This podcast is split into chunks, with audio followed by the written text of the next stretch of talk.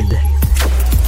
Cher public, nous vous invitons à prendre place confortablement et à fermer la sonnerie de votre téléphone cellulaire.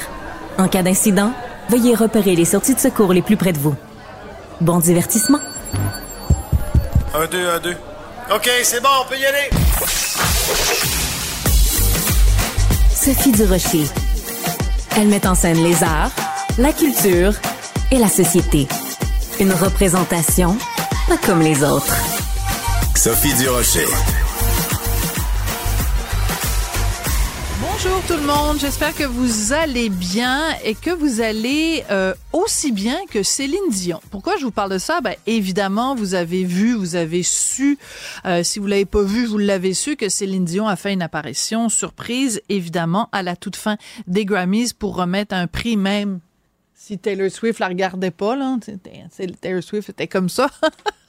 Mais en tout cas, elle était là, Céline, et euh, ben, c'est une bonne nouvelle. Tout le monde se disait bon, ben Céline est de retour. Céline peut-être bientôt pourra recommencer à chanter, nous surprendre comme comme elle l'a toujours fait autour au fil de toutes ces années-là.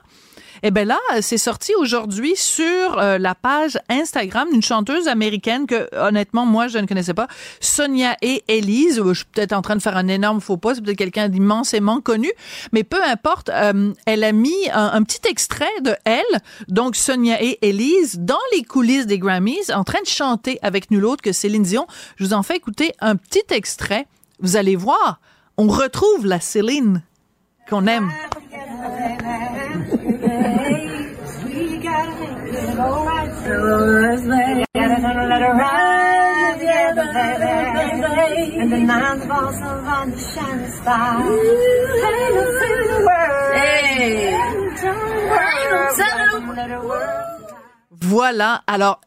tout le monde est passé là-dessus, tout le monde en a parlé. Donc Sonia E elle-même l'a mis sur sa page euh, Instagram. Écoute, ça se peut plus. Là, je suis en train en ce moment de regarder sur le site euh, euh, du magazine américain People tout le monde parle de ça. Et vous savez quoi? Je trouve ça extrêmement touchant parce que on le sait évidemment, Céline est atteinte de la maladie euh, de la personne raide et euh, on s'est posé depuis les tout débuts de sa maladie puisqu'elle annulait spectacle après spectacle, annulait apparition après apparition. On s'est vraiment posé la question va-t-elle chanter à nouveau un jour. Mais savez-vous quoi? Ce jour-là est peut-être arrivé. Peut-être que si Céline pousse la chansonnette comme ça dans les coulisses des Grammys, sachant qu'elle est filmée et que ça va faire le tour du monde, peut-être que Céline est en train de nous annoncer quelque chose. Et ça, mesdames et messieurs, ça vient de mon fond, comme dirait Sonia Benezra. Ce serait vraiment une sacrée bonne nouvelle. Qu'elle soit en avant ou en arrière-scène, Sophie Durocher reste toujours Sophie Durocher. Alors, vous le savez, ça va coûter 870 millions pour euh, réparer, remplacer, arranger la patente, là, une espèce d'affaire là, qui est au-dessus du stade olympique. Ça a inspiré toutes sortes de réflexions à Nick Payne, qui est chroniqueur ici à Cube, analyste politique. Et je préfère en fait t'annoncer, te présenter comme analyste sociétal ou disons analyste social. Euh, Qu'est-ce que ça nous dit euh, sur la société québécoise, cette euh, espèce d'aveuglement où on veut pas voir que c'est un trou sans fond, le stade olympique? On dirait qu'on est sous hypnose, hein? En anesthésie générale. Mesmer est passé par là. Répétez après moi, le stade est viable, le stade est viable. Oui, et surtout, le stade est un endroit agréable, utile, hein, qui peut servir à quelque chose. C'est ça qui est absurde là-dedans. Qu'on remplace le toit, qu'on le remplace pas, qu'on ajoute une tour, deux tours, une piscine, j'en sais rien, peut-être, mais est-ce que ça sert à quelque chose? Et là, on nous parle de, vois-tu, on pense qu'on va euh, doubler les retombées économiques, tu sais, comme si amener le salon du Winnebago de je sais pas où ailleurs au stade, c'était des retombées économiques nouvelles, ce n'en sont pas. On va pas inventer des événements soudainement parce qu'on a un stade et surtout, ça rendra pas cet endroit-là agréable. Je sais pas si tu es déjà allé là-dedans, dans un salon de quelque chose. Malheureusement, oui. Malheureusement, oui. Ben oui, c'est beaucoup trop grand, c'est il y a pas y a aucune ambiance, c'est désagréable, c'est à 27 stations de métro sur la ligne verte, euh, on, on sait ben, pas ça dépend d'où tu parles là, mais oui. non, mais tu sais, euh, je, je comprends pas. Et, et- et là, on a l'impression de responsables politiques qui se sont lancés. Ils sont un peu comme l'appétit est venu en mangeant, là. Hein, tu sais, comme quand tu apportes ton vieux char au garage, puis tu commences par un pneu, finalement peut-être le pare-choc, tu sais, pourquoi pas le pare-brise. Mais à un moment donné, ça va coûter plus cher qu'en acheter un autre, mais tu l'as fait quand même parce que le gars au comptoir était convaincant avec son sarrau puis sa, sa gauge, euh, son, son- sa jauge à pression d'air. Mais sérieusement, là, euh, les arguments de Mme Prou et de M. Labrec étaient... moi, Alors, Caroline Proux, donc euh, ministre du Tourisme, et, euh, et euh, Michel Labrec, donc responsable des installations olympiques. Caroline Prou, en qui déjà, moi, j'ai pas une confiance folle. Ah Elle oui, ne s'est signalée qu'une fois en politique récemment, c'était parce qu'elle avait annulé de façon arbitraire un événement pour délit d'opinion. Là, j'avais trouvé ça un peu moyen. Ah Ça- oui, je me souviens de ça. Elle pas- avait... c'était pas- euh, enfin, c'est vrai, c'est vrai, mais on s'éloigne, mais, mais c'est relié Ouais, ouais, quand ça, même. Mais oui, tout à fait. Ouais. Oui, oui, à Mme Prou. Mais donc, là, on nous explique que, ben écoute, on va pouvoir faire venir Taylor Swift. Est-ce qu'on est sérieux, là? Euh, Il y aura pas 50 Taylor Swift qui vont venir dans l'année, premièrement. Deuxièmement, est-ce que c'est ça qu'on veut à Montréal, être une sorte de, tu sais, de, un autre euh, Milwaukee, euh, je sais pas, là, par- par- parmi d'autres, une ville? Ouais. On a besoin que la caravane du show business des grandes vedettes américaines vienne, puis on pense que le stade va nous aider à réaliser ça, parce que ça, c'est l'autre problème tous les artistes qui, américains là, de grande envergure comme ça qui s'y sont essayés ont globalement dit on reviendra plus parce que c'est impossible d'avoir un son qui a du bon sens là-dedans. Ah, Je pourrais m'épancher longuement sur le, le problème du son au stade olympique. Ça se réparera pas, là, ça. Mais, Alors- mais c'est important, c'est important de rappeler, euh, Nick Payne, que dans une autre vie, tu as eu une carrière de musicien. Donc, quand tu parles de, de, de, de la qualité du son euh, au stade olympique, tu sais de quoi tu parles. Euh, Raconte-nous des exemples, justement, de de- d'artistes, parce que, bon, moi, j'en ai vu une couple hein, euh, au, au, au stade, et, et en effet, moi, j'ai toujours trouvé que ça sonnait comme une... J'ai toujours eu l'impression, premièrement, physiquement, d'être dans à l'intérieur d'un bol de toilette et le son ressemble au son que si je me mettais la tête dans le bol de toilette puis que je chantais My Heart Will Go On, j'ai l'impression que Céline, si elle allait au stade, ça sonnerait comme ça. Ah, si le heart est en question, moi, ce serait plutôt le mal de cœur qui me viendrait. Il y a, a pas, t'entends absolument rien. T'es à 7 kilomètres. C'est comme si t'étais assis sur le Mont-Royal puis tu regardais un gars jouer de la guitare au coin de Papineau et, et Rachel. Tu comprends? C'est, c'est beaucoup, beaucoup, beaucoup, beaucoup trop grand. Ouais. Euh, le son virevolte là-dedans et, et à chaque décennie, là, quand on discute du stade puis de ce qu'on va faire avec, on revient avec ça. On va améliorer le son, vous allez voir, on va poser du tapis puis des rideaux. Écoute, ça prendrait, ça en- on en aurait pour vider millions de tapis et tuiles plusieurs fois euh, de suite, puis ça marcherait pas. Il y a rien à faire. Ouais. La musique, les spectacles de, de musique dans des enceintes de cette grandeur-là sont une aberration des temps modernes. On, va- on va rire de ça plus tard dans l'histoire. On va dire les gens allaient s'entasser là-dedans, ils n'entendaient rien, mais ils étaient contents d'avoir payé 350 pièces pour être Mm. physiquement dans le même lieu que leur idole. C'est un phénomène d'identification au groupe, c'est un bain de foule, ça, ça va. Mais pour la musique, c'est un crime contre l'humanité, un, un stade de cette grandeur-là. Moi, si j'étais ministre de la musique, j'interdirais les spectacles au stade olympique. Ça suffit. Non, sérieusement, il n'y a rien à faire avec ça. C'est pas vrai que la musique va faire, va rendre le stade utile. Il faut, faut arrêter de, de, de nous prendre pour des cons, franchement. Alors après, il reste quoi? Il reste l'argument du, euh, du, du symbole euh, la- de la marque de Montréal, hein, le- Mhm. le La valeur patrimoniale. Ouais. Exactement. Ça me va. Moi, je suis pas dans les jusqu'au boutistes qui veulent mettre la bulldozer là-dedans puis tout détruire. Je comprends que c'est compliqué, ça coûterait cher. Puis bon, on a assez investi peut-être qu'au fond, on pourrait essayer de faire durer ça encore un bout En de fait, c'est pas faisable, mais oui, je- Ben vas-y, oui, continue. apparemment, c'est Ouais. pas faisable. Quoi qu'en même temps, des fois, j'ai l'impression qu'on met des lunettes noires pour parler de ça, comparativement aux lunettes très roses qu'on Ouais. met sur le scénario inverse. C'est ça. Chacun voit midi à sa porte. Là, c'est ça. C'est euh, en Ouais. fait euh, l'expression, c'est plutôt euh, quand on veut tuer son chien, on dit qu'il a la rage. Ben oui, Donc quand ça. on veut tuer son stade, on dit qu'il est pas de, il est pas détruisable. Mais alors, j'en suis. Le- la valeur patrimoniale, le symbole montréalais par excellence qu'on voit quand on arrive en avion ou sur, le, sur la 40 ou sur la 20. OK, d'accord, parfait. Mais dans ce cas-là, euh, entretenons la bébelle pour pas qu'elle s'écroule. Mhm. Euh, Il y a le mât, il y a la, la vue sur la ville, le, le funiculaire ou le ce machin qui permet aux gens de monter en haut, les, la tour à bureau. C'est parfait, ça c'est utile, ça sert à quelque chose. Ouais. Ben le toit, là, qu'on l'enlève puis qu'on laisse ça ouvert. Enfin, tu sais, je, je, tu comprends que je, je suis un peu extrême, mais pourquoi faut-il mettre... À peine? Parce que là, là, 870 millions, là, Sophie, ça, ça veut dire 2 milliards. Hein? C'est, ça veut dire 1 milliard et demi facilement, là, hein? si on se fie à, à Non, tous non, non. les précédents. Ils ont promis qu'il n'y aurait pas de dépassement de... Oui, c'est ça, hein? Oui. On a tous la même... Le, le- réussi le- à pas rire en le disant, mais pas rire- jusqu'à la fin.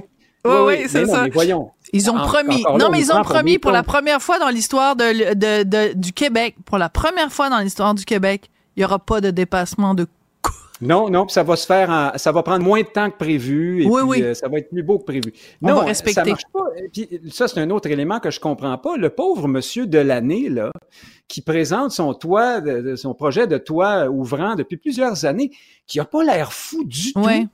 Euh, on dirait qu'on snob cet homme-là pour des raisons qui m'échappent. euh, et son, son machin coûterait la moitié du prix, Mhm. comme prix de départ. Alors, on peut imaginer que dans ce cas-là, au moins, on part à la, à la moitié plus bas. Là. Euh, donc, euh, ça nous coûterait un peu moins cher. Puis ça n'a pas l'air... C'est autoportant. Donc, le stade Oui, est, c'est ça. en train de Tu fais référence à ce monsieur-là qui dit, qui a déclaré dans les médias, c'est ça qu'il avait proposé et qu'on l'a même pas considéré sa, solution hypothétique. Ouais. Ouais. Ouais. Euh, et là, on veut remplacer l'anneau technique. Je sais pas si tu te rends compte, mais c'est- comme, comme reconstruire le stade, ça, parce que toutes les espèces de vertèbres, donc de poutres, Ouais. sont appuyées sur cet anneau qui, par un effet d'arc ou d'arche, tient tout ça ensemble. Ça va être du sacré gros travail. C'est pas pour rien que ça va coûter cher, tu sais. Ouais. Puis Alors, c'est moi, vrai, moi quand je pense au stade, je pense évidemment à un grand bol de toilette, je l'ai déjà dit. Donc pour moi, l'anneau technique, c'est comme la lunette. Fait que je veux juste savoir, le, le, le- après 870 millions, est-ce qu'on va faire la version féminine, c'est-à-dire que l'anneau est baissé, ou la version Oui. gars et qu'à ce moment-là, l'anneau est élevé, parce que c'est toujours ça dans un couple, c'est toujours ça la chicane. Est-ce que tu laisses la lunette baissée ou la lunette relevée? Autrement dit, le statut normal, c'est-tu la lunette relevée pour les gars ou baissée pour les filles? Donc, j'ai hâte En de effet, savoir au bout là, de ça peut 870 mener à millions. des questions, euh, des débats de nature intersectionnelle euh, très intéressants. Il y a même des gens qui se sentiront micro-agressés par ce stade perpétuellement fermé. Euh, Oui, peut-être. bon, le lot va revoler à côté aussi, hein, en tombant là-dessus. Écoute, là, on commence à être dans des considérations. Mais vraiment, je, je trouve qu'on se garoche avec de mauvais arguments dans une dépense folle. Euh, Hmm. Peut-être qu'il y a moyen d'entretenir. euh, Monsieur Delaney, je reviens à lui une seconde, a récupéré, lui, la première toile du stade et il jure, dur comme fer, qu'elle n'était pas fragile et, et arrivée Ah en fin de vie utile, mais qu'on n'arrivait pas à l'utiliser correctement parce que les treuils faisaient qu'on tirait trop fort d'un côté, pas assez Ah. de l'autre, puis là, on la déchirait. Le système n'était pas au point. Peut-être qu'il y aurait moyen de revenir à la table de dessin puis faire Hmm. un truc un peu plus léger, un peu moins... euh, Absolument. C'est très cher quand même, un milliard de dollars. c'est ce très cher payé. qui ne sert à rien. Et euh, voyons voir si quand le stade, le nouveau stade sera prêt, si euh, Taylor Swift, parce qu'elle sera évidemment encore là, ou peut-être même Céline, puisqu'on l'a entendu chanter euh, aujourd'hui euh, sur le sur un compte Instagram, peut-être que Céline inaugurera le nouveau stade revampé. Merci beaucoup, jeune homme. En À la duo avec prochaine. Taylor. Ouais. Ah oui, ben oui, la réconciliation. Ben c'est ça, vérité, réconciliation avec le stade. Absolument. Puis je porte du orange en plus. Merci, Écoute. Nick. Bye. Les rencontres de l'art. Lieu de rencontre où les idées se bousculent. Où la libre expression et la confrontation d'opinions secouent les conventions. Des rencontres où la discussion procure des solutions. Des rencontres où la diversité de positions enrichit la compréhension. Les rencontres de contre de l'art. We are the world. We are the children. The greatest artists of a generation came together Alors, ce que vous venez d'entendre, oui, ce que vous venez d'entendre, c'est un extrait de ce documentaire sur la fabrication de la chanson We Are the World. C'est disponible sur Netflix. Et c'est de ça que tu veux nous parler, mon beau Jean-François? Ah, on était bien orange tous les deux. Ben oui. Ben oui. Parce que tu parlais du stade euh, juste Ah. avant moi, puis là, ça m'a fait penser à Youpi. Fait que je disais, on va s'habiller en orange les deux. Youpi, il est orange? Hein, c'est pour te Youpi, dire. la Hein? mascotte. Ben Oui, oui, non, je sais, c'est qui Youpi quand Ben, même. il est là. orange, je veux dire, il peut pas être plus orange. Il Ah est ouais? que orange. Est-ce qu'il est aussi-. Est-ce qu'il est aussi orange que les cheveux de Donald Trump? Bon, bref, on s'égare. Euh, donc, euh, oui, alors, We Are Écoute, the World. on fait présentement à peu près tout euh, en documentaire. On va se le Ouais. dire, là, euh, chaque événement, là, on retrouve de, de- du... euh, J'ai juste footage en, en- le- c'est- ah, du... du des, des, des images. des, images, de- voilà. d'archives, des archives. Des des archives.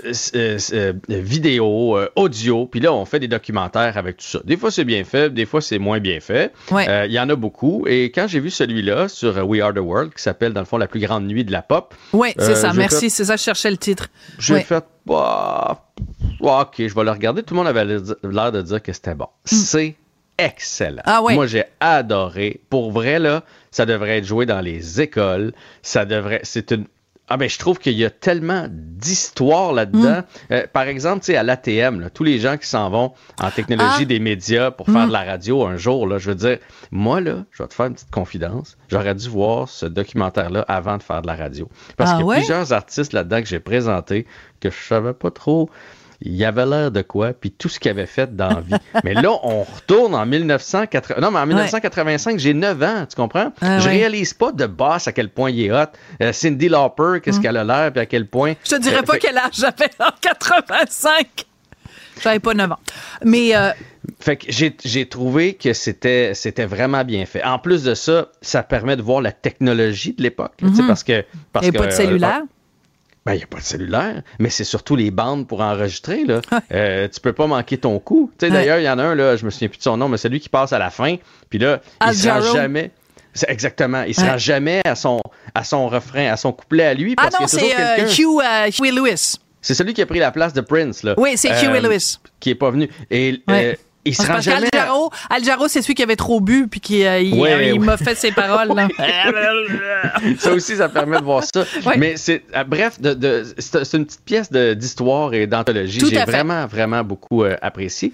Et vas-y, vas-y. euh, Non, non, non, non, vas-y. Ben, non, je voulais juste euh, replacer le contexte pour les moins de 20 ans qui ne. ouais. T'as bien raison. Je parle d'un temps que les moins de 20 ans. Donc, on est en 1985. Il y a une famine en Afrique, euh, plus particulièrement en Éthiopie. Et Bob Geldof, des Boomtown Rats, euh, décide de dit ben il faut faire quelque chose. Donc, il contacte euh, des amis euh, à lui euh, en musique et euh, et, euh, et Lionel Richie, t'as Quincy Jones, tu sais, tu sais, vraiment les plus grands noms, et il décide de faire une tune qui va devenir We Are the World, dont moi je ne savais pas, je me rappelais pas les détails. Ma- Michael Jackson, tu les vois en train de créer la chanson, c'est hallucinant, et c'est devenu un succès méga mondial, 80 millions de dollars au fil des ans qui ont été donnés pour euh, soulager la famine en Afrique.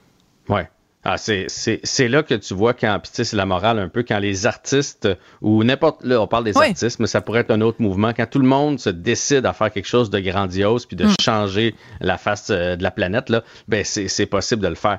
Euh, c'est beau de voir la création. Une semaine avant, ils ont pas de. Ils ont pas de toune. Ils ont pas de tune. Et là, et là, maintenant, on pourrait le faire. Là, chacun, Céline chante, chante un, bout de phrase, puis euh, euh, un autre chante un bout de phrase, puis là, ils mixent tout ça ensemble. Ce serait facile. Mais là, ils pouvaient pas là, avec la technologie de l'époque. C'était des vieux, des bons vieux rubans. Et là, ils ont décidé de ramasser tout le monde et ils ont fait ça après les euh, Music Awards parce qu'ils se sont Ouais. dit tout le monde est en ville. Mais ils savaient même pas exactement qui allait se pointer.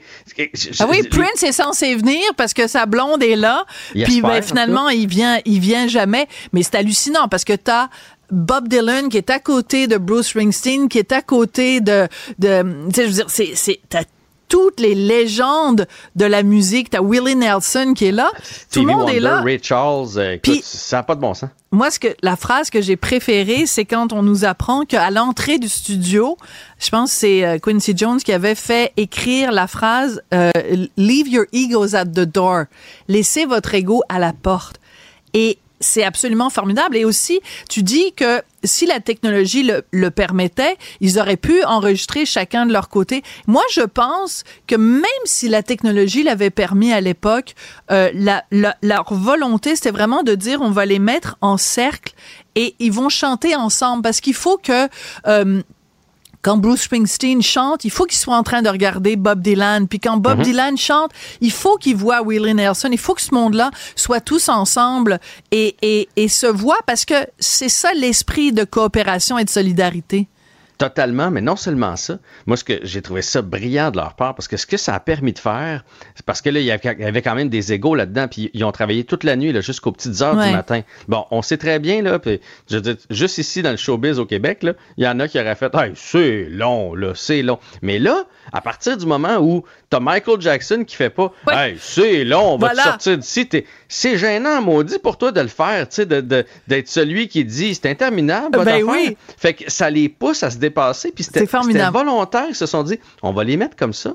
Ça va être comme un oral dans une classe. Fait que là, si lui se donne puis qu'il veut faire Ouais. la performance de sa vie, l'autre en face, quand ça va arriver son tour, il va vouloir se donner puis faire Absolument. la performance de sa vie aussi. Absolument. Fait que c- cette, euh, cette façon de penser, tu sais, ils ont, ils ont surpensé le cerveau humain. Ouais. J'ai trouvé ça brillant et j'ai adoré les voix. C'est là que tu te rends compte que c'est pour ça qu'on connaît tous tous les noms qu'on a nommés. Là, Tout- on, les, co- on connaît Ouais. ces noms-là. Ce sont tous de grandes voix. Ouais. Tu sais, quand ils font leur solo, là, on a des frissons là, parce qu'ils enregistrent Ouais. chacun leur, leur piste euh, individuellement. Et après ça, quand on écoute la tune, on, je On sais pas si c'est rendu jusqu'au Oui, générique, là, Oui, mais on oui, n'est pas capable On n'est ouais. pas capable d'arrêter le générique. Absolument. Là. Ah On ouais. veut vraiment, vraiment l'écouter jusqu'au bout. Puis là, ça prend un tout goutte. autre sens. Ouais, tout vraiment. à fait, tout à fait. Et euh, ben, je trouve ça euh, très émouvant parce qu'il y en a quelques-uns là-dedans qui sont qui ne sont plus euh, avec nous. Donc Mhm. c'est intéressant aussi de les voir et de voir aussi à quel point quand tu prends des gens, tu les mets dans une même pièce, il y y a toujours un emmerdeur. Il y a toujours Ben un oui. emmerdeur. Il y, a, il y a- OK? il y a un leader qui se crée, il y a un emmerdeur Non. qui se crée. a- et à un moment donné, il faut qu'il y ait un contre-emmerdeur pour empêcher l'emmerdeur de foutre la merde finalement. Et, euh, et euh, ben, je, je- je vais laisser le punch aux gens qui n'ont pas vu le documentaire de découvrir qui est l'emmerdeur.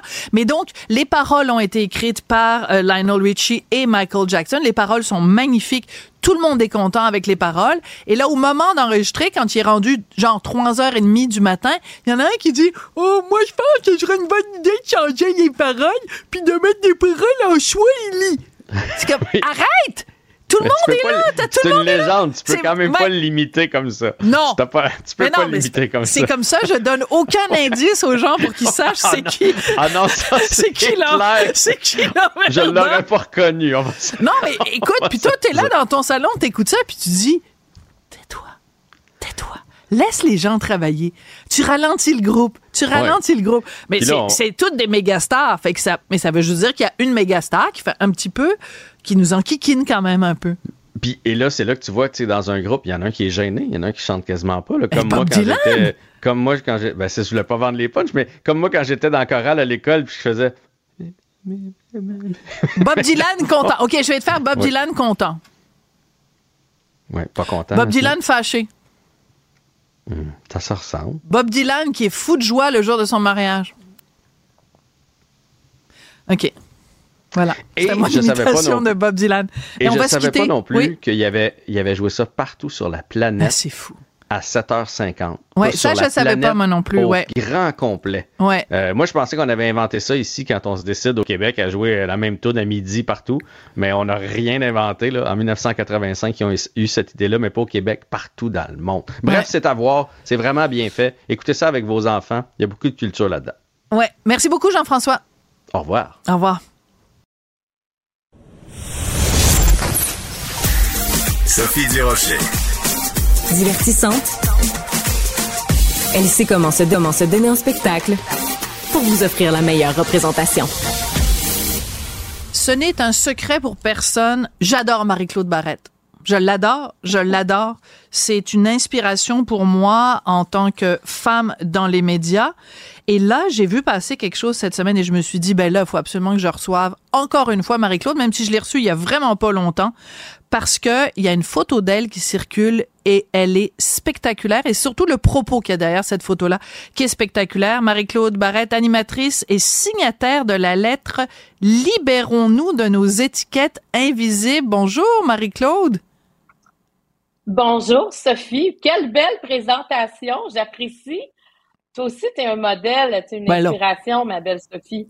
Ben oui, certainement. D'une autre façon, peut-être. Quand je suis euh, au 53e étage, peut-être. Mais bon, revenons à, nos, à notre sujet, Ouais. Marie-Claude. Donc, c'est une photo de toi qui circule où tu es avec euh, euh, Saskia euh, Huo, tu es euh, avec Kim Richardson, aussi Lulu Hughes, et vous êtes en, vous portez de la lingerie féminine.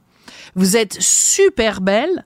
Et c'est euh, pour faire la promotion d'une lettre sur l'acceptation de soi ou le refus des étiquettes. Pourquoi tu as dit oui à cette proposition, Marie-Claude? Et, et, et dire qu'il y a aussi la mannequin Tayo qui est avec nous euh, sur la Oui. photo. C'est important de ça s'adresse à toutes les femmes.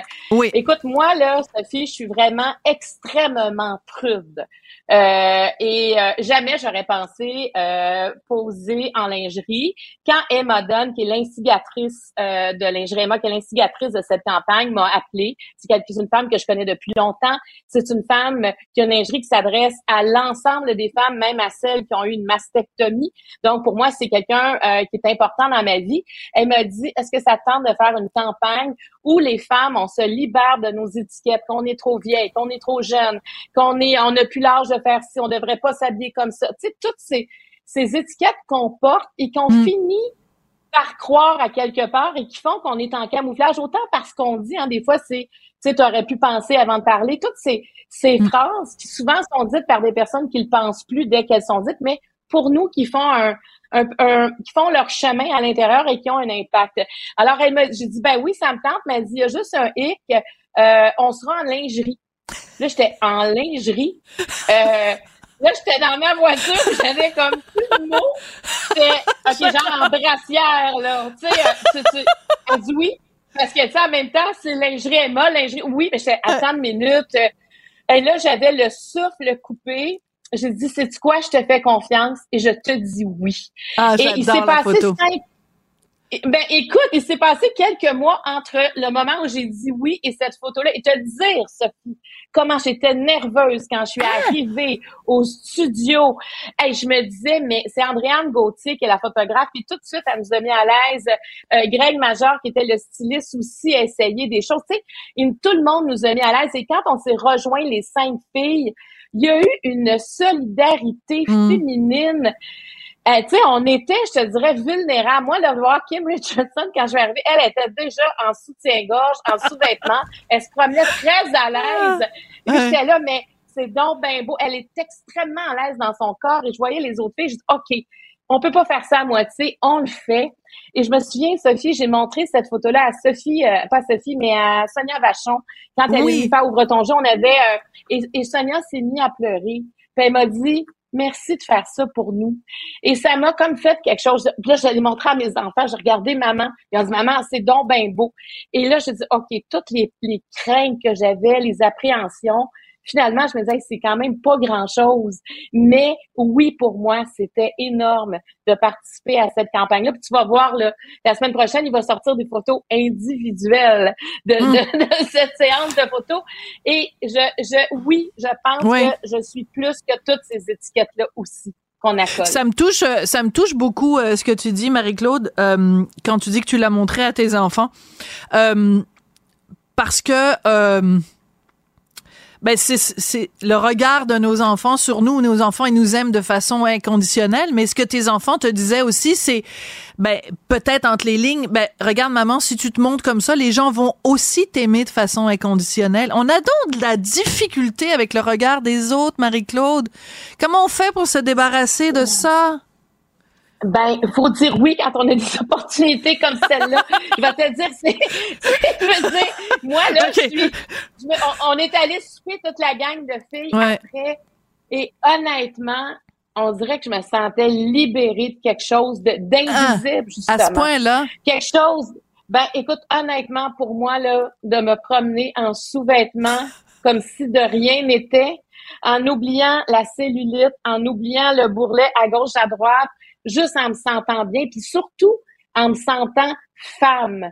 hmm, Devant la lentille d'Andréane Gauthier, quand elle m'a dit laisse-toi aller, écoute, je me, je, je- je- je- j'ai oublié toutes ces étiquettes-là et j'étais vraiment mon essence propre, sans sans penser à l'image, mais plus à ce que j'étais en train de ressentir. Mmh, et, dit. et pour plusieurs, peut-être que ça a l'air ordinaire, mais en tout cas pas pour moi. Puis dans tous les messages que j'ai reçus, je sais pas combien, je pense que c'est en milliers de messages que j'ai reçus depuis hier Ouais. de femmes qui me disent, parce que le thème de mon année 2024, c'est oser. Puis euh, ça faisait, ça fait partie de ça, c'est oser. Tu sais, c'est tellement galvaudé toutes ces phrases, oser être Ouais, soi. ouais. Mais, mais à quelque part, oser se montrer dépouillé, assez vulnérable dans tout ça. Puis moi, tu sais, j'ai pas un corps qui répond aux standards. Et c'est justement pour ça que je l'ai fait. Parce que je me suis dit, il y en a, on est tellement qui sont pognés dans leur corps pour toutes sortes de raisons. Puis de dire, regarde, c'est le corps que j'ai. Si ce corps-là te dérange, regarde-le pas. Mais Mm. moi, c'est c'est celui que j'ai à proposer. Et de, de le faire entouré, écoute, de Loulou ce que j'aime, Saskia Tuo, que j'adore. Et écoute, Kim Richardson, que je connaissais pas tant.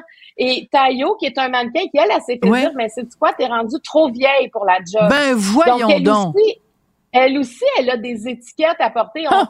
Tu sais, il y en a qui me disaient, mais elle, pourquoi elle est là? Parce que c'est une femme, parce qu'elle a entendu des choses, parce qu'elle a Ouais. envie aussi des fois de camoufler. Alors, on dit, on ne camoufle rien. Absolument, puis c'est important aussi parce que dans la fameuse lettre donc euh, qui est écrite par euh, Emma Dunn, elle dit elle qu'elle a commencé Oui. son entreprise à 14 ans et qu'à 14 ans elle se Oui. faisait dire t'es trop jeune. Fait que là c'est intéressant parce que t'as Emma Dunn qui se faisait dire à 14 ans t'es trop jeune et là t'as euh, cette euh, mannequin magnifique qui se fait dire t'es trop vieille. On est toujours trop quelque chose. On parle Oui, trop fort, on dans- parle pas, on est trop dérangeante, on est trop si, on est trop. Regarde, foutez-nous la paix. On est hystérique quand on, on ose dire Voilà. les choses. On- alors, ce trop-là, on, on a envie... de- Parce que ce trop-là, Sophie, même si des fois, on, on a l'impression que ça nous dérange pas, on s'en rend compte qu'on se retient dans certaines situations parce que ce trop-là, on l'entend. Et là, c'est de juste réfléchir ensemble. C'est quoi, moi, les étiquettes que je porte? Qu'est-ce que je me suis fait dire dont je me suis pas encore libérée? C'est Mm. de se donner le temps de réfléchir et qu'est-ce que j'ose pas faire? Et Mm. osons le faire. C'est ça, ça veut pas dire euh, se faire photographier en lingerie. Là. Il y en a qui osent le faire sans problème. Mais il y a peut-être autre chose. Est-ce que tu le ferais, Sophie, de faire poser euh, photographier en, en, en lingerie? Euh, Est-ce que tu oserais? écoute, honnêtement, maintenant que tu l'as fait, je dirais oui. Mais ça prendrait quelqu'un qui l'a fait avant pour euh, accepter de le faire. Écoute, je te raconte une anecdote, OK, euh, qui va qui va te faire rire. L'autre jour, je suis au gym, OK, puis il y a une femme qui vient me voir. Je fais juste des fois prendre des cours de, de, de Zumba, puis elle est à côté de moi, puis on, tu on sourit, on se connaît pas. C'est pas une amie, c'est pas une proche, pas une intime, rien. Elle vient me voir et elle me dit, j'imiterai pas son accent, mais elle a un accent particulier, et elle me dit, tu, tu es très jolie. Tu es très jolie, mais ton ventre, ça va pas du tout ton ventre, il faut que tu fasses quelque chose. J'avais envie de la regarder, puis j'avais envie de dire, puis toi, ton, ton derrière, faudrait peut-être faire quelque chose. Qui fait ça dans la vie? Aller voir quelqu'un pour lui dire, t'es belle, mais t'as un ventre. C'est comme, et, alors, elle, devait- elle, elle, elle trouvait que j'étais trop ceci. Fait que juste pour cette dame-là au gym, je pense que je me ferais photographier en soutien-gorge pour que tout le monde voit mon petit bedon. Voir ton ventre. Mais, mais c'est parce que comme on les voit pas, les ventres, on est tous complexés, les femmes. Le ventre, je pense, c'est le premier complexe. On Oui. essaie de le rentrer, le ventre plat, le ventre ferme, le ventre ci, le ventre ça. Mais on vit avec notre ventre quand même. Ben oui, et tu sais quoi? Un jour, j'ai vu une photo de Marilyn Monroe, jeune, hein? Et elle était justement en maillot de bain ou un truc comme ça. Et sais-tu quoi? Elle avait du ventre. Fait que Marilyn Monroe, qui depuis les années 50 est considérée comme la plus belle femme qui a jamais marché sur la surface de la Terre, elle avait un ventre. Comment on est passé de Marilyn Monroe, la plus belle femme du monde, à aujourd'hui des femmes à qui on dit parce qu'elles ont du ventre qu'elles sont moches? Il faut changer, là. Il y a quelque chose qui va pas. Marie-Claude, je réitère ce que je disais. Je t'adore. Ça a été un plaisir de te parler. Et vraiment, félicitations. Tu as osé. Et euh, j'invite tout le monde à aller euh, prendre connaissance de cette euh, photo-là. Et bien sûr, à te suivre dans tout et dans l'ensemble de ton œuvre, Marie-Claude. C'est toujours un plaisir de te parler. Merci beaucoup, Marie-Claude. Merci. Merci beaucoup. Merci. Merci. Sophie Durocher. Passionnée, cultivée, rigoureuse. Elle n'est jamais, à jamais à court d'arguments. Pour savoir et comprendre, Sophie Durocher. Je sais pas vous, mais moi, cette entrevue-là m'a craqué le girl power bien comme du monde. Puis on a reçu d'ailleurs plusieurs commentaires. Ah oui? Ah oui? Euh, justement, il y a Marilyn qui nous dit c'est un message puissant porté par des femmes inspirantes. Ben Euh, oui, elle s'appelle Marilyn. Je parlais de ah, Marilyn. ben oui, mon Dieu, t'as raison. L'autre Marilyn. Tout est dans tout.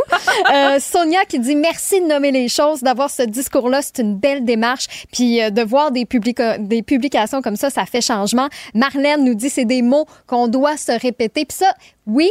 Mais en même temps, c'est plate qu'on ait à se le répéter tout le temps. Donc, ça prouve que justement, on a euh, du, du travail à faire là-dessus. Mais je regardais aussi sur les réseaux sociaux. Il y en a beaucoup qui disent que ces photos-là, ça fait du bien. Puis, Ah oui. tu sais, je, fais un lien, mais aujourd'hui, on termine la semaine nationale de sensibilisation aux troubles alimentaires. Ah oui, c'est vrai. Euh, Richard a parlé justement lundi dans, dans son épisode avec euh, Sophia Zito, qui est ambassadrice d'ANEB Québec, puis elle disait justement que le contenu qu'on consomme sur les réseaux sociaux, sociaux ben, ça nous joue dans la tête. Absolument. Surtout les. Jeunes. Surtout Oui. les jeunes. Donc, d'avoir justement une campagne comme ça, Mm. avec des photos de, de, de femmes euh, tellement belles, qui dégagent, euh, qui s'assument aussi, ben, je pense que ça, ça peut juste faire du bien d'avoir ces photos-là qui circulent sur euh, les réseaux sociaux. Donc, vraiment bravo pour cette belle campagne. Et parlant de Richard, demain, dans son épisode, il reçoit en entrevue une matchmaker. Une, Ben en- là, une franchement, entremetteuse. Voir qu'il a besoin d'une entremetteuse. Ben. J'espère qu'il va se rappeler que, hein, il y a un anneau qui ici. est mariée. Mais en même temps, je me suis dit, je sais que tu détestes la Saint-Valentin, Sophie, mais pas Je déteste. qui va arriver avec des idées nouvelles. Mais non, mais Suite on, cette- fête pas la Saint-Valentin. Oui, mais que- peut-être que la matchmaker va lui donner le goût de célébrer la Saint-Valentin. Donc, si jamais... Moi, je connais une fille, là, elle aimerait ça que son chat la demande en mariage. Fait que c'est peut-être lui qui devrait écouter le le matchmaker demain. Je vais m'assurer qu'il soit à l'écoute. Regardez ce doigt libre. Bon, Voilà. un jour peut-être. Voilà. Bon, on ça écoutera va- ça. J'écouterai Oui, ça demain. Effectivement. Ce sera à écouter via les différentes plateformes. hein. Vous le savez comment nous écouter en direct, que ce soit au cube.ca, sur les plateformes de balado-diffusion ou encore sur l'application de Cube. Et n'hésitez pas non plus à entrer en contact avec nous, euh, que ce soit via On la messagerie ça. texte. Ben oui, ça, ça fait toute la différence. 1-877-827-2346, donc le 187 Cube Radio ou encore par courriel. On l'a, c'est ben ben dadon, le studio à commercial cube.radio. Et justement, dans le de Mario Dumont, ça va sûrement vous interpeller parce qu'on en a parlé énormément aujourd'hui et demain, euh, on va y revenir parce que c'est le sommet sur le, vol de véhicules. Mario va recevoir en entrevue Benoît Rochelot qui s'est fait voler sa voiture en janvier 2023. Ça- la voiture s'est retrouvée dans un encan euh, de véhicules nord-américains. Ça a été saisi par la police belge. Ça a été revendu en rabais pour la clientèle européenne. Donc, je pense que ça, va être une entrevue qui va faire écho. Donc, euh, restez à l'écoute. Ça va être en début d'épisode à 16h. Elle se déplace du côté court au côté jardin pour couvrir tous les angles de la nouvelle. nouvelle. Pour savoir et comprendre, Sophie Durocher. Alors, si on a besoin d'une preuve supplémentaire que Ottawa systématiquement nous met des bâtons dans les roues ici au Québec, ben on avait euh, une, une vraiment une preuve de ça récemment dans le dossier de l'aide médicale à mourir. On va en parler avec Luc Thériault, qui est député euh, donc du Bloc québécois pour la circonscription de Montcalm et qui est vice-président du comité mixte sur l'aide médicale à mourir. Monsieur Thériault, bonjour. Bonjour. Alors, je vois dans les journaux ici, aide médicale à mourir, euh, euh, Québec, euh, donc, demande une mesure d'exception à Ottawa. Pourquoi Ottawa nous met à nous, au Québec, des bâtons dans les roues, Monsieur Thériault? D'abord, c'est assez inusité de voir actuellement le gouvernement libéral qui, au fond, a mis sur pied le comité spécial mix euh, qu'on avec les sénateurs et les députés, euh, reculer et s'allier aux conservateurs. Oui. Euh, Ça fait, sur, sur les troubles mentaux, oui, et sur les demandes anticipées pour les maladies neurodégénératives, c'est assez étonnant de voir que le rapport qu'on a déposé, là, ça fait un an. Ça fait un an là, qu'on a dit, il faut aller de l'avant, euh, il faut changer euh, le code criminel. On devait re- revoir la, la loi, le Mhm. code criminel, et on a dit à la grande majorité, sauf les conservateurs qui sont toujours tout, contre tout, par rapport à l'aide médicale à mourir. On a dit, allez-y, euh, il faut y aller. Euh, et d'autant plus que on savait que le Québec s'en venait avec une loi. Mhm. Or, le Québec dépose sa loi. On arrive euh, à la session parlementaire. Ça fait plus d'un an qu'on attend et toujours aucune indication de la part du gouvernement d'aller de l'avant. Alors, ça- c'est épouvantable euh, parce que au moment où on se parle, il y a des gens qui souffrent. Oui. Euh, il y a Alors, des gens là, qui, qui voilà, veulent c'est là que le bas qu'on procède absolument. Oui. Et, et la conception qu'a l'État euh, fédéral présentement, c'est comme si il devait décider en matière de décision aussi intime que notre propre mort, notre seuil de tolérance, ce qui est le bien du patient. Il devrait décider à sa place ce qui est le bien du patient, alors que l'État, son rôle, c'est de pouvoir garantir les conditions d'exercice d'un choix libre et éclairé. C'est ça le rôle de l'État. C'est pas de décider à la place du patient. C'est extrêmement bien résumé, euh, Monsieur Thériault, si je peux me permettre. Euh, il faut comprendre. Donc, le contexte, c'est, on parle ici des demandes anticipées. Donc, euh, si vous êtes, mettons, au tout début de la maladie d'Al- d'Alzheimer, vous pouvez dire, selon la demande anticipée, ben, le jour où ma- la maladie va avoir progressé à tel et tel stade, je veux à ce moment-là, dans l'avenir, qu'on m'administre l'aide médicale à mourir, alors que dans l'état actuel des choses, ben, ça prend un consentement libre et éclairé qu'on peut évidemment pas donner si on est perdu dans les méandres de l'Alzheimer. Alors donc, c'est pour ça quand même, c'est assez spécial. Ça veut dire que les ministres québécois, Sonia Bélanger à la santé, Simon Jolet Marette à la justice et Jean-François Roberge euh, aux relations canadiennes, ont demandé au fédéral de pouvoir avoir une provision spéciale à l'intérieur du, du code criminel pour pouvoir permettre ça.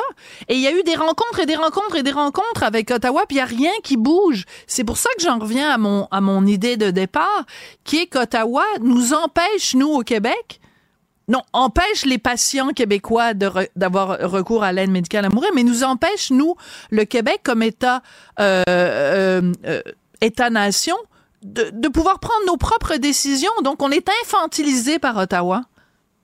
Oui, d'autant plus que euh, présentement, ce que fait Ottawa, c'est finalement de d'aller à l'encontre d'un consensus qui a été bien établi à Québec. Là. Oui. C'est l'Assemblée nationale du Québec qui s'est dotée d'une loi. Or, la démarche aujourd'hui que fait, euh, et je peux, je veux pas parler pour euh, le gouvernement du Québec, là, mais la démarche que fait l'Assemblée nationale aujourd'hui, c'est de dire, écoutez, puis ils ont adopté une, une motion unanime, euh, en matière d'aide médicale à mourir pour les troubles de démence, Alzheimer, maladies dégénératives, est-ce qu'une personne là qui définit les critères du seuil de tolérable, ce qui est son seuil du tolérable, la journée où elle dit OK moi là j'en ai j'ai franchi ces étapes là je veux pas je veux pas aller dans, le pathos là puis décrire dans quel état la personne se définirait là mais je veux dire à partir du moment où les critères sont clairs, elle dit moi, euh, je reconnais plus les miens, je, je me nourris plus par moi-même, euh, on a de la difficulté à me nourrir, euh, je suis incontinent doublement, euh, j'aimerais qu'un tiers, je confie à un tiers, Mm. non pas la décision de procéder, Non, non, non. je confie à un tiers le fait de lever le drapeau et de dire à l'équipe soignante, j'aimerais que cette personne soit évaluée, j'aimerais qu'elle soit évaluée pour voir si elle est rendue là où euh, elle ne voulait pas euh, dépasser euh, les critères qu'elle a mis en place. Alors, c'est si l'équipe soignante dit non, euh, la personne n'est pas rendue là, ben on attend, puis c'est tout. Euh, on- Il n'y a rien qui presse en tant que tel. Mhm. Donc, il Ouais. n'y a pas. tout- toutes les balises sont là pour qu'il n'y ait pas d'excès. Euh, absolument pas. Et là, Ouais. le gouvernement fédéral euh, se range du côté, dans le fond, des conservateurs. Il a peur de son ombre. On dirait que euh, depuis euh, qu'on a remplacé le ministre euh, de la Justice, euh, Lametti, euh, il manque beaucoup de courage au sein du gouvernement Trudeau à la veille des élections. Alors que moi, ce que je pense, et, et ça a été montré d'un océan à l'autre, la population d'un océan à l'autre au Canada et au Québec attend cette décision-là, Voilà. attend ce projet de loi-là. Mais Alors, donc, nous, mais dans on une travaille- perspective, dans une perspective éle- électoraliste, quel est le jeu des libéraux? C'est ça que j'arrive pas à comprendre. Parce que, dans le fond, euh, si la population canadienne, à Marie Ousquet Admaré, est en faveur, donc il y a comme un consensus social sur l'aide médicale à mourir, pourquoi est-ce qu'ils ils hésitent? En quoi ça va leur gagner des votes? C'est ça, c'est le bout que je comprends pas, Monsieur Derriot, et éclairez-moi. Faudrait voir. Ben, en fait, je suis pas à l'intérieur du caucus libéral pour vous répondre. Y a-t-il, y a-t-il des, euh, des gens qui font des oppositions? Est-ce que il y a des groupes euh, religieux à l'intérieur? Euh, est-ce que c'est le fruit, par exemple, d'un multiculturalisme religieux à l'intérieur du caucus libéral? J'en sais rien.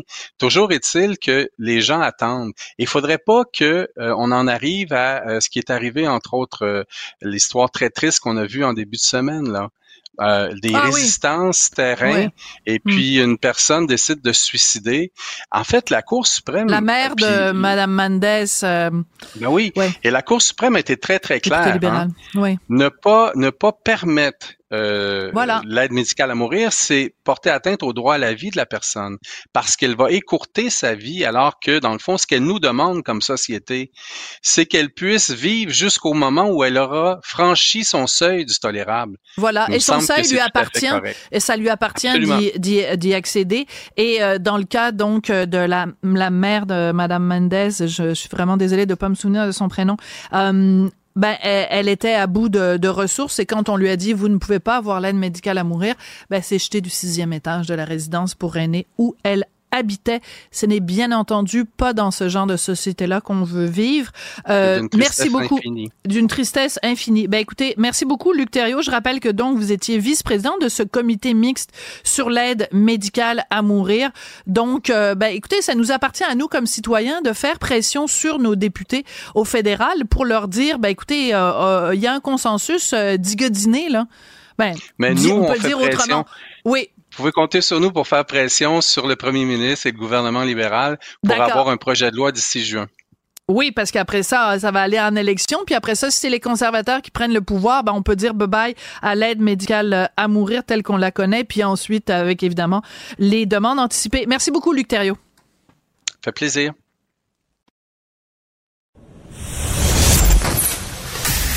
Sophie Durocher. Un savoureux mélange artistique de culture et d'information.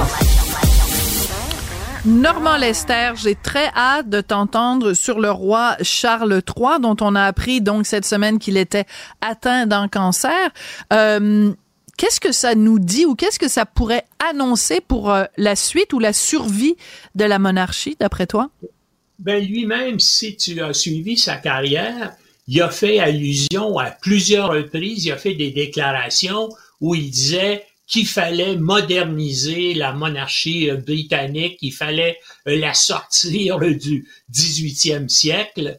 Mais euh, depuis qu'il a pris le pouvoir, puis remarque, ça fait pas longtemps, ça fait pas un an, ben il n'a pas vraiment pris des, des, mesures ou il n'a pas annoncé de mesures qui amèneraient les gens à penser qu'effectivement, il s'engage dans cette direction-là. Mais en tout cas, euh, année après année et depuis à peu près 20 ans, plusieurs médias britanniques ont fait des sondages à ce sujet-là.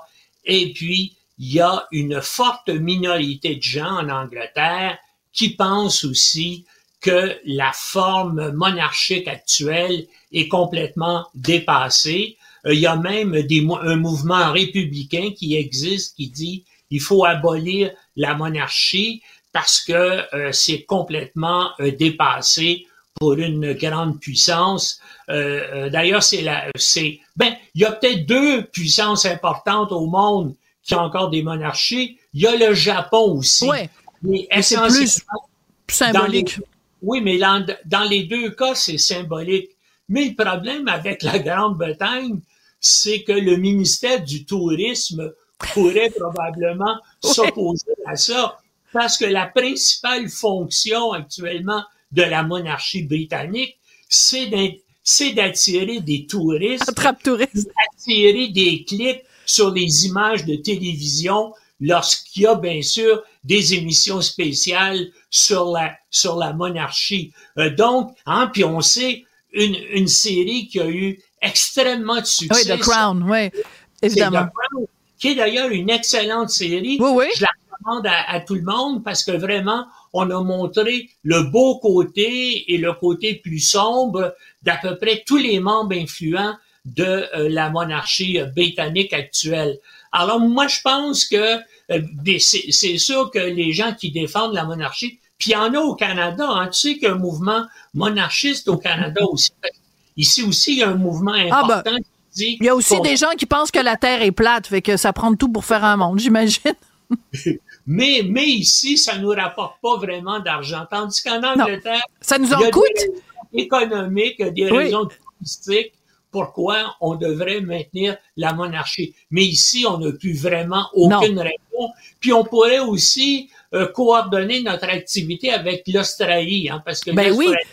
il y a un mouvement extrêmement important pour dire, ben on veut rester dans le Commonwealth, mais on veut plus que la reine soit constitutionnellement notre euh, supposé chef d'État. Hein, Ouais. ben, ben, il y a d'autres pays, l'Inde est toujours dans le Commonwealth, puis ils reconnaissent pas la souveraineté de la Grande-Bretagne, du roi Ouais. d'Angleterre sur l'Inde. On devrait faire la même chose et je pense que bien sûr, avec l'immi- l'immigration massive qui est venue d'ailleurs que du Moyen-Orient euh, depuis les 50 dernières années, je pense, je pense que même au Canada anglais, puis d'ailleurs, des sondages l'indiquent, hein, c'est qu'il y a moins en moins d'appui pour euh, la monarchie. Puis évidemment, il y a des gens euh, à Ottawa, le Bloc québécois, puis d'autres qui disent, ben, dans un premier temps, on pourrait dire aux députés qu'ils ne sont pas obligés de prêter serment au roi Voilà. d'Angleterre. Voilà, puis en fait, on se rappelle évidemment ici au Québec euh, le front de bœuf quand même de, de PSPP, euh, Paul Saint-Pierre Plamondon, euh, qui a dit ben moi je, je refuse de le faire.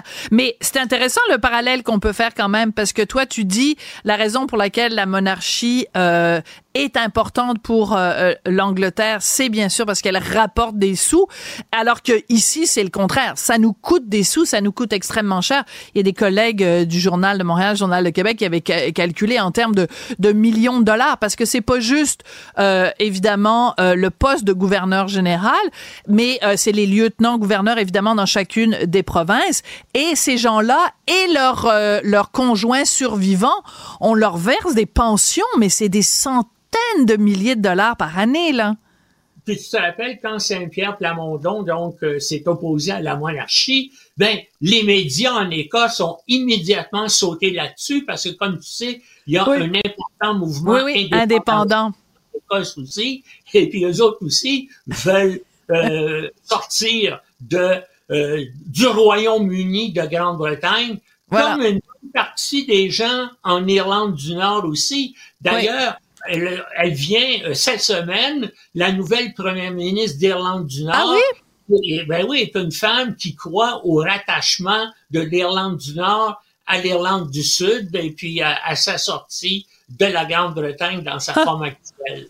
Donc, ce ne sera plus un royaume-uni, ce sera un royaume désuni.